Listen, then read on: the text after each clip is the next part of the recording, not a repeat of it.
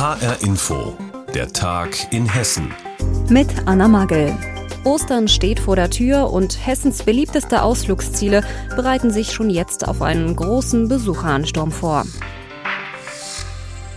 Über Ostern zu verreisen ist wegen Corona auch in diesem Frühjahr kaum möglich. Deshalb dürfte es viele an den Feiertagen an ein Ausflugsziel ziehen, das direkt vor der Haustür liegt. Ja, und einige Orte sperren daher schon vorsorglich die Parkplätze ab und wappnen sich für einen möglichen Ansturm von Tagestouristen. Wo welche Regeln gelten, das haben unsere Regionalreporter im Blick und wir starten in Nordhessen. Hessens Wintersportregion Nummer eins ist ja Willingen in Waldeck-Frankenberg. Aber ob dort nach diesen frühsommerlichen Tagen noch Ski gefahren werden kann, ist derzeit fraglich. Dennoch erwartet die Region zu Ostern viele Besucher. Sie können zum Beispiel am Ettelsberg wandern. Die Kabinenseilbahn wird jedenfalls im Betrieb sein. Es gelten natürlich Maskenpflicht und Abstandsregeln. Trotz steigender Corona-Zahlen will der Land Landkreis an den Feiertagen keine touristischen Schwerpunkte sperren, heißt es. Das gilt auch für den beliebten Edersee. Auch dort bleiben die Parkplätze offen. Trotzdem bittet der Landrat darum, wegen der Pandemielage nicht anzureisen und lieber zu Hause zu bleiben. Michael Pschibilla, Waldeck-Frankenberg. Hessens höchster Berg macht dicht. Die Parkplätze auf der Wasserkuppe werden gesperrt. Hier will man auf einen möglichen Ansturm vorbereitet sein. Trotzdem gibt es viele Ecken in der Rhön, die einen Besuch wert sind. Ein Tipp wären die langen Steine nahe der Burg Hauneck hinter Hünfeld. Oder man wagt sich auf die knapp 18 Kilometer lange Mühlentour bei Kleinlüder. Die Mühlenrestaurants sind zwar geschlossen, aber es gibt viele Picknickmöglichkeiten. Für Pflanzenliebhaber lohnt ein Besuch auf dem Schlossberg in Ulrichstein. Eine tolle Umgebung, ein Her herrlicher Ausblick und zum Entdecken gibt es auch was, nämlich für den Vogelsberg typische Pflanzen, die jetzt gerade sprießen. Steffi Mosler, Osthessen. Auch wenn die Temperaturen etwas sinken über Ostern, werden sich doch viele Menschen aufmachen, um im Taunus zu wandern. Die Stadt Königstein sieht da auch erstmal keine Probleme. Wurde hier im Winter noch der Stadtteil Falkenstein für Fremde abgesperrt, sind an Ostern alle Parkplätze geöffnet, so die Stadt. So könnten sich Besucher im 200 Quadratkilometer großen Heilklimapark gut verteilen. Auch die Burg Falkenstein hat geöffnet. Gleichzeitig können sich hier rund 200 Menschen aufhalten. Das Plateau auf dem großen Feldberg steht aber unter besonderer Aufsicht. Sind die umliegenden Parkplätze voll, werden Plateau und Parkplätze gesperrt. Ordnungshüter sind zusätzlich im Einsatz. Und auch in Südhessen sind die Wanderwege frei, auch das Felsenmeer im Lautertal im Odenwald. Tatsächlich aber schreibt das angrenzende Informationszentrum auf seiner Homepage sehr deutlich, dass man von einem Besuch absehen soll. Saskia Klingelschmidt, Studio Rhein-Main. Viele beliebte Ausflugsziele sind zu Ostern teilweise gesperrt. Es gilt die Empfehlung, möglichst zu Hause zu bleiben und Kontakte zu reduzieren. Doch Ostern ist ja das höchste christliche Fest und deshalb wollen natürlich auch viele Menschen in die Kirche gehen. Letzte Woche wurde darüber viel diskutiert. Es gab viel Wirbel darum, ob Kirchen ihre Gottesdienste vor Ort abhalten sollten oder nicht. Mittlerweile steht fest, die Kirchen dürfen das selbst entscheiden und das führt dazu, dass es sehr viele und sehr unterschiedliche Angebote gibt. Mehr dazu von Anne-Kathrin Hochstrat. Im vergangenen Jahr war zu Ostern klar, in der Kirche dürfen keine Gottesdienste gefeiert werden. Dass das in diesem Jahr unter Hygieneauflagen wieder möglich ist, freut die Gemeinden. Stefan Schnelle, Pressesprecher des Bistums Limburg, erklärt. Wir sind sehr froh, dass äh, Präsenzgottesdienste möglich sind unter den strengen Auflagen, wie es sie gibt und wie sie auch erprobt wurden. Wir merken, wie wichtig das doch vielen ist, an äh, Ostern und auch an den Kartagen Gottesdienste zu besuchen und nicht allein zu sein. Trotzdem sei es natürlich jeder und jedem selbst überlassen, eine Kirche zu besuchen oder nicht. Deswegen gibt es auch Angebote für diejenigen, die sich gegen einen Besuch entscheiden. Das Bistum Limburg streamt seit vergangenen Jahr eifrig Gottesdienste. Karfreitag, die Osternacht, Ostersonntag und Ostermontag werden auch in diesem Jahr aus dem Limburger Dom und der Bischofskapelle live übertragen. Das machen auch die anderen Bistümer Mainz und Fulda. Auch die evangelische Christusgemeinde in Bad Vilbel überträgt an Karfreitag und Ostern Gottesdienste live ins Internet. Präsenzgottesdienste finden allerdings keine statt. Auch das Abendmahl an Karfreitag ist also nur rein virtuell. Für Pfarrerin Ulrike May ist das eine Premiere. Die Bitte, dass Menschen sich zu Hause ein Stück Brot und ein Stück Wein oder ein Stück äh, Traubensaft hinstellen und wir in der Kirche ebenfalls Abendmahl feiern, auch digital miteinander verbunden. Ich bin da selber mal drauf gespannt, wie das dann sich anfühlt. Theologisch finde ich, ist es gut machbar. Ich bin mal gespannt, wie sich dann anfühlt. Die Gemeinde hat außerdem einen Kreuzweg im Kurpark gestaltet. Den kann jeder ablaufen, wann er oder sie will oder auch rein zufällig draufstoßen. Ganz ähnlich funktioniert auch die Osterrallye, die der evangelische Pfarrer Joachim Bayer von der Kreuzkirche in Kassel mitentwickelt hat.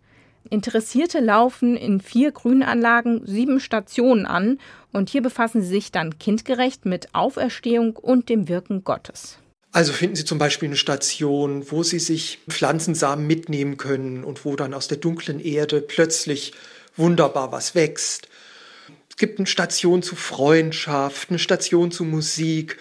Also lauter Sachen, die unser Leben wertvoll machen und wo wir was von der großen Kraft Gottes spüren die auch in der Auferstehung wirksam ist. Und so wollten wir versuchen, so Auferstehung so erlebbar und, und greifbar zu machen. An jeder Station auf eine ganz eigene Weise. Auch die Kreuzkirche in Kassel bleibt aber über Ostern zu. In der evangelischen Paulusgemeinde in Kelkheim im Main-Taunus-Kreis wird es dagegen Präsenzgottesdienste geben, sagt Pfarrerin Elisabeth Paulmann. Dafür haben sich allerdings nur wenige angekündigt. Und das kann die Seelsorgerin gut verstehen. Mit dem evangelischen Dekanat Kronberg hat sie an einem Osterfilm gearbeitet, der Ostersonntag online zu sehen sein wird. Die Osterangebote der Kirchen sind in diesem Jahr so vielfältig wie nie. Ostern in Pandemiezeiten, das ist auch für die Kirchen eine Herausforderung nach wie vor. Trotzdem wollen einige Präsenzgottesdienste stattfinden lassen. Anne-Kathrin Hochstrat hat uns darüber informiert anderthalb Meter Abstand halten. Das ist wegen Corona für uns schon zur Normalität geworden, doch für Kinder ist das gar nicht so einfach. Als die Grundschüler nach dem ersten Lockdown letztes Jahr wieder in die Schule gehen durften, mussten sie erst einmal lernen, was anderthalb Meter Abstand überhaupt bedeutet. Im Internet gab es auch ganz ausgefallene Hilfsmittel dafür, zum Beispiel Hüte mit Abstandshaltern an den Seiten. Und die Schüler der Mechatronik AG des Gymnasiums Oberursel, die haben jetzt ein eigenes Hilfsmittel entwickelt, mit dem man leicht und korrekt Abstand halten kann. Dafür haben sie sogar eine Auszeichnung abgesahnt. Petra Demand mit den Einzelheiten. Paul Kallis steht auf dem Schulhof des Gymnasiums Oberursel. Um den Hals trägt er einen kleinen schwarzen Kasten, etwa so groß wie ein Smartphone, nur viel dicker. Obendrauf sind vier LED-Lämpchen in Blau, Gelb, Rot und Grün und an der Vorderseite schauen mich zwei runde Augen an, die Ultraschallsensoren. Also es sind jetzt etwa ein Meter, das heißt der Abstand von 1,50 wurde nicht eingehalten. Die Lampe leuchtet rot. Veranstalter von Demonstrationen, Konzerten oder Sportveranstaltungen könnten damit in Echtzeit verfolgen, wie sich Menschengruppen verhalten und gegebenenfalls eingreifen, wenn es zu eng wird. Das hat die Jury des Bundesverbands der Schülerlabore überzeugt. Das Anpassen der Software, Simulationsdurchgänge entwickeln und nicht zuletzt die Corona-Einschränkungen selbst, alles das bedeutet, das ist das Schülerprojekt des Jahres.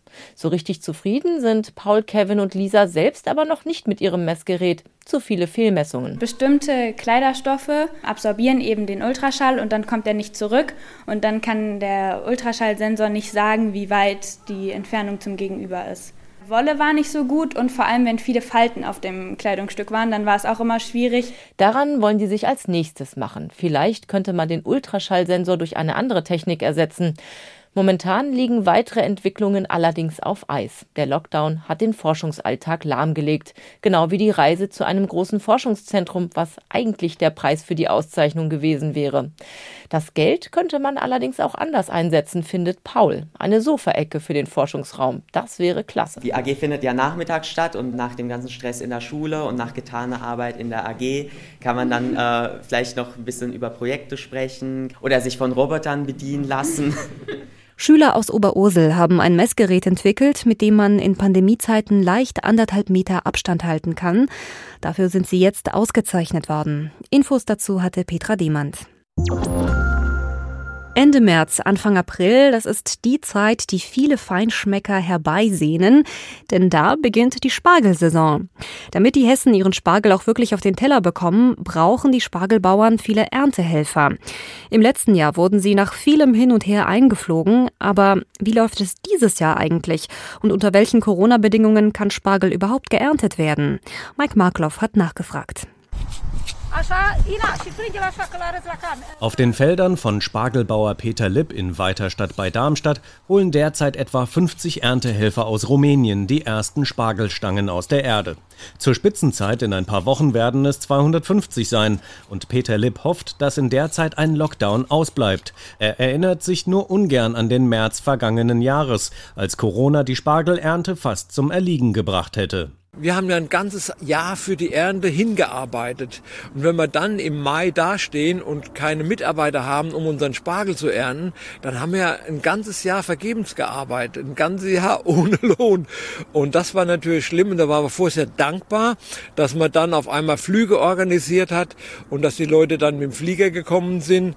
Und wir hoffen, dass das dieses Jahr nicht so ist. Die ersten sind jetzt alle mit den Bussen gekommen, alle getestet und alles war okay bis jetzt. Die Auflagen in diesem Jahr sind streng erklärt sein Kollege Kai Schüttler aus Bickenbach.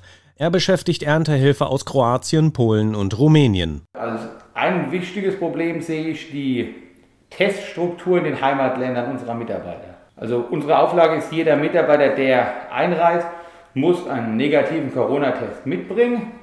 Und da müssen die Leute oft sehr weite Wege in den Heimatländern aufnehmen.